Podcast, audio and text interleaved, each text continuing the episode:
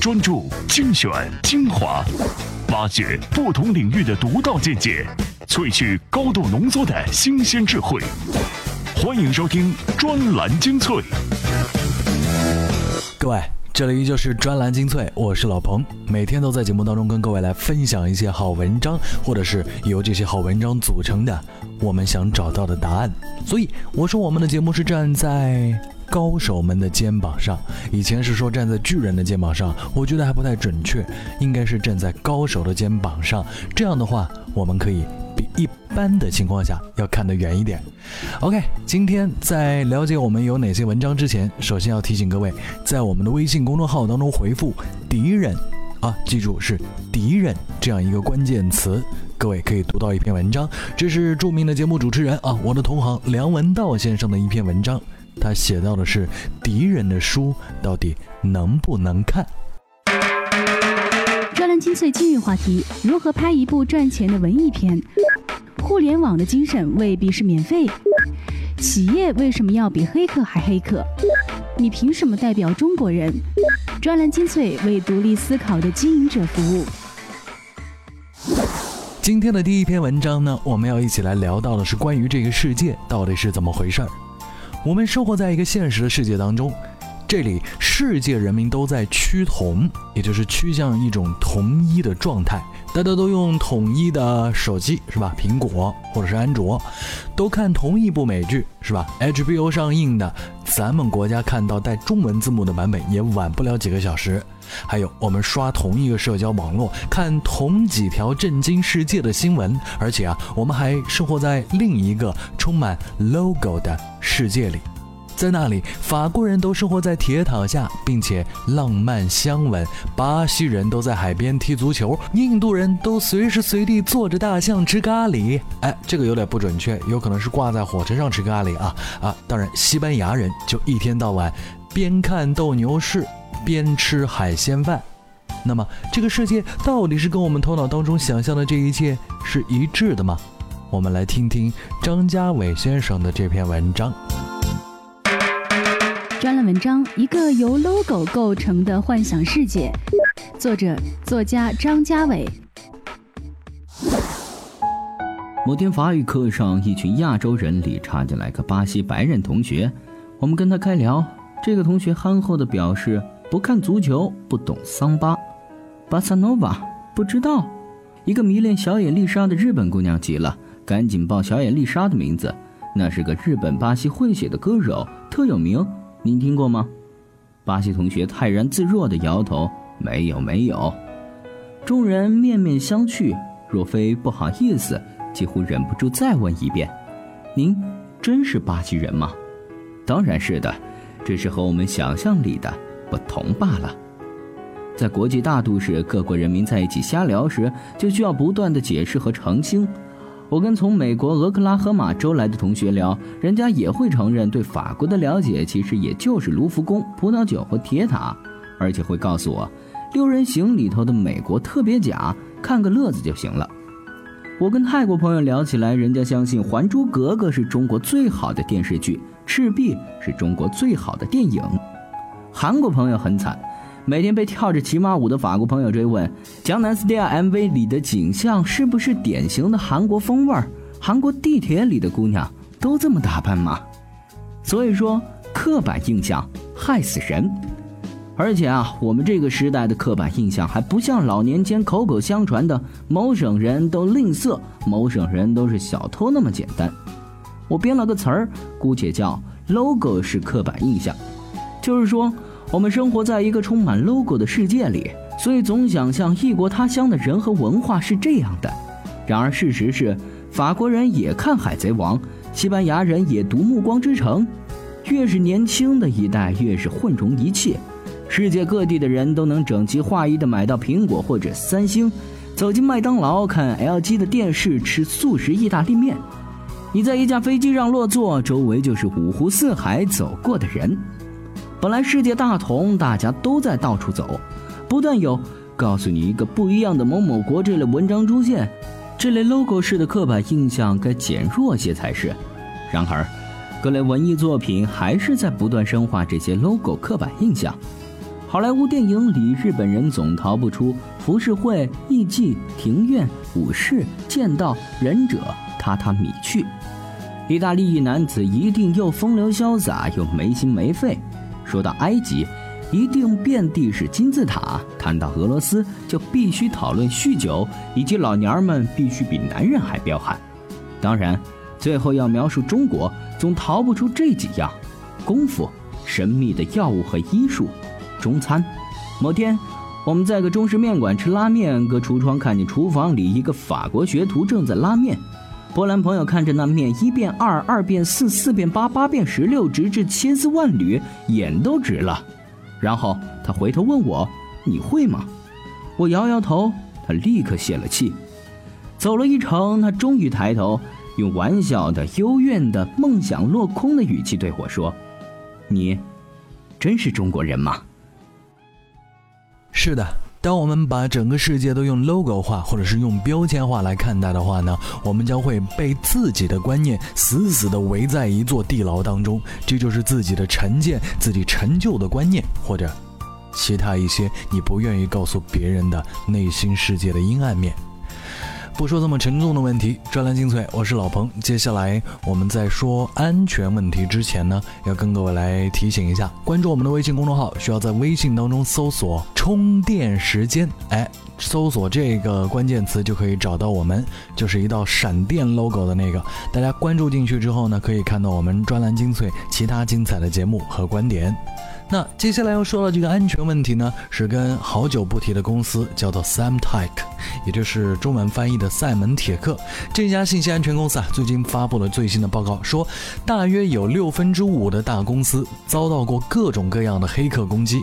二零一四年针对大公司发起的黑客攻击数量比上年增长了百分之四十。为什么尽管企业每年花费数十亿美元购买最新的安全产品，聘请最安全的工程师和分析师，黑客面前却依旧变得比以往更加不堪一击呢？黑客的角度到底是怎么来看这个世界的？专栏文章在网络安全战争中，企业要比黑客还黑客。作者：专栏作家程小薇。云计算、大数据、互联网在改变我们的同时，也让敌人变得越来越难以对付。首先，在矛与盾的博弈中，矛只需成功一次，而盾需要次次成功才能确保安全。其次，很多人需要在工作中寻找点刺激，在他们看来，当海盗显然比当水手有趣得多。第三，现在的普通大学生都可以轻松拥有七个 IP 接入设备，黑客们只需要一个很简单的花招就能成功的发起攻击。当然，哭喊着完了，未来作为商业和通信领域的重要支撑的互联网已不再值得信任，是于事无补的。我们不妨试着从黑客的角度去审视公司的网络安全。第一，大多数公司的安全策略都是被动应付的。第二，公司安全绝大多数依靠常见的恶意软件检测和无精确指导的自动威胁防护。第三，公司并不清楚自身网络的具体内容、其所使用的云设备、设备上运行的应用程序以及供应链和合作伙伴的安全状况。第四，对于 CEO、CFO 来说，他们更关心的可用性和成本的问题，而非 IT 系统的整体安全性。这些要点就是黑客们可以利用的公司安全系统的弱点。现在我们需要把角色转换过来，面对黑客的进攻，企业应该怎么做？首先要比黑客们更了解你的公司，了解你所面对的风险。很多企业都声称自己的数据是安全的，但直到黑客走了之后，他们才惊讶地发现：哦天哪，我忘记这些设备上还有这些数据。所以，公司必须尽最大可能了解他们可能面临的特有的威胁情况，譬如我们有哪些数据容易受到攻击，被攻击之后最坏的结果是什么？黑客为什么攻击我们？是盗取数据、恶意破坏，还是一场恶作剧？其次，像管理库存一样管理你的数据，比如开发者是否在没有告知的情况下操作了一千个虚拟机，在企业最有价值的数据库服务器上运营的是哪些应用程序，员工是否将新设备与公司的网络相连，偏远的子公司是否有了新的合作伙伴。通过这些问题，可以快速找到数据管理上存在的安全缺陷。再次积极一点，或者说是积极防御，企业可以采取入侵检测技术。当这些可以实时监视网络系统的区域受到攻击时，能够及时检测并立即响应。最后，做好数据备份，不要把鸡蛋放在一个篮子里。嗯，除了数据备份。不要把鸡蛋放在一个篮子里的话呢，这里我要说一个只有程序员，甚至是只有安全市场当中的程序员和高级工程师们能听得懂的笑话，那就是，如果你的公司数据真的非常的重要的话，除了多备份几个之外，还有一点就是，把保护费给足了。展览精粹，我是老彭，继续来说说互联网当中的事情。当三六零的周教主大谈他的互联网免费营销时，认为互联网精神就是免费。然而他的软件免费了，就骚扰不断。这不是一个安安静静的杀毒软件了。而金山毒霸呢，也被迫效仿三六零实行免费政策，于是他也推出了各种让人不胜其扰的增值服务。互联网的精神真的就是免费吗？我觉得这个时代的精神绝对不是免费。比如，好不容易高速公路免费了，结果你牺牲的是辛辛苦苦、拼死拼活劳作一年才换来的那么一点点假期当中的十来个小时堵在高速上。你觉得这个免费贵不贵呢？所以有一种说法，免费才是最贵的。我们来听听看，江宏志先生是如何谈互联网的精神是不是免费的。专栏文章：互联网的精神未必是免费。作者：互联网研究者江宏志。互联网的精神真的就是免费了吗？不见得。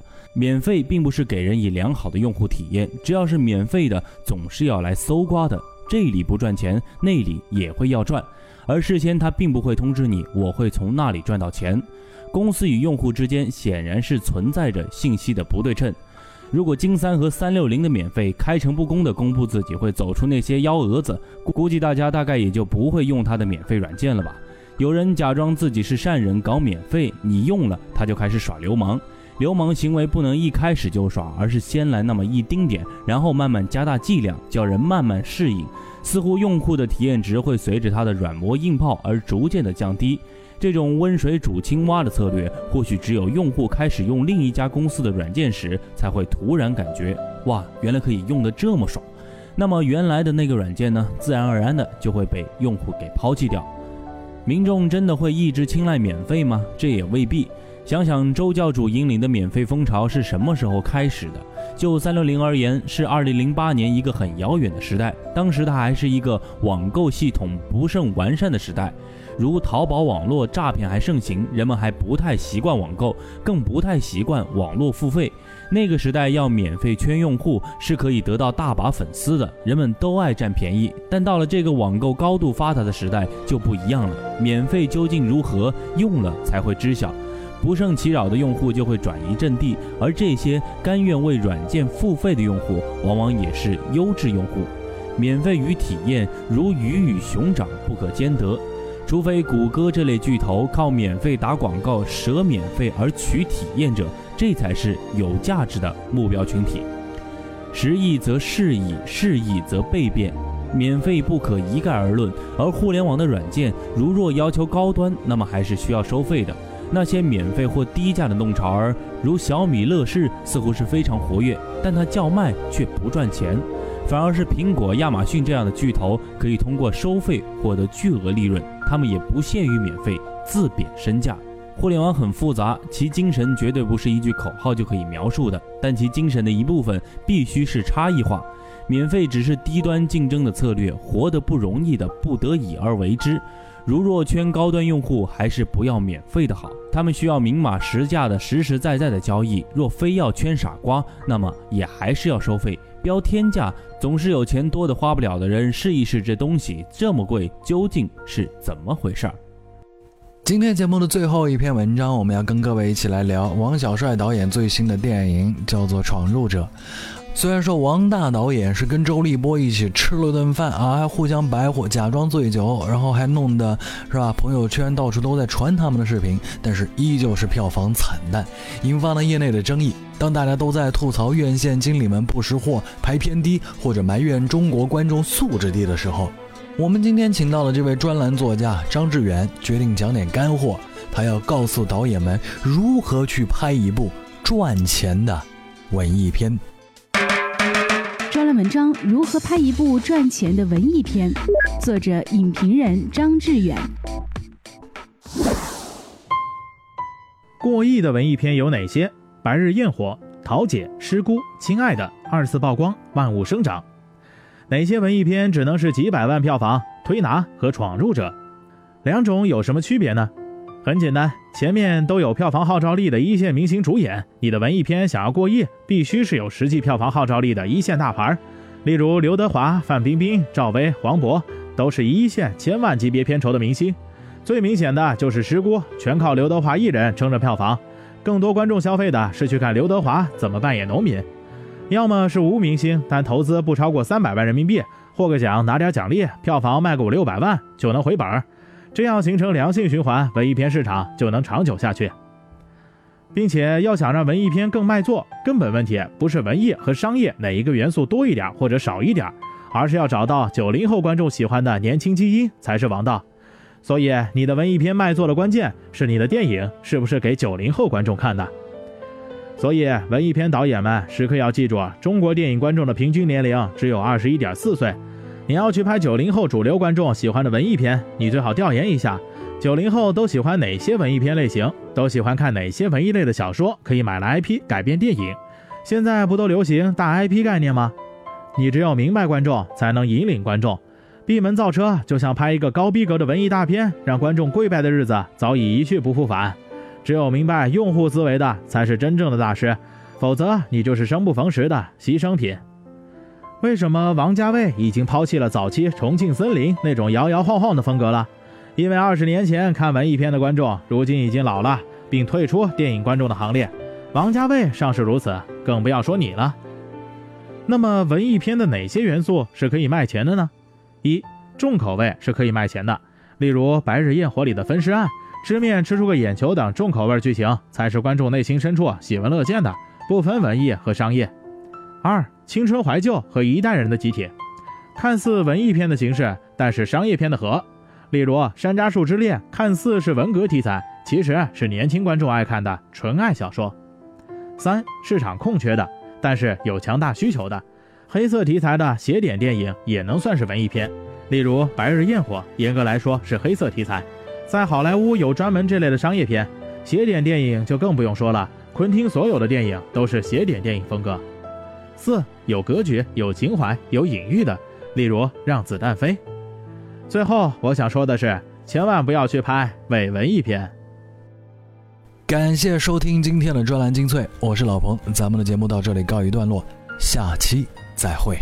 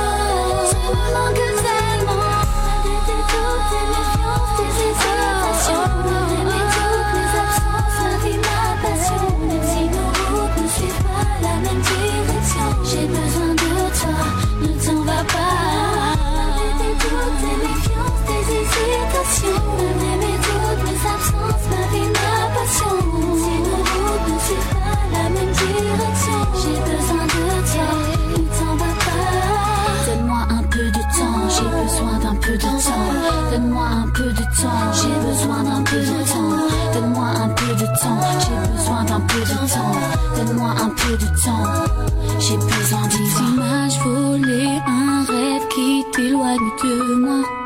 Tu as peur de cette vie de mes choix, que je ne sois plus là pour toi. Mon âge l'aime autant que.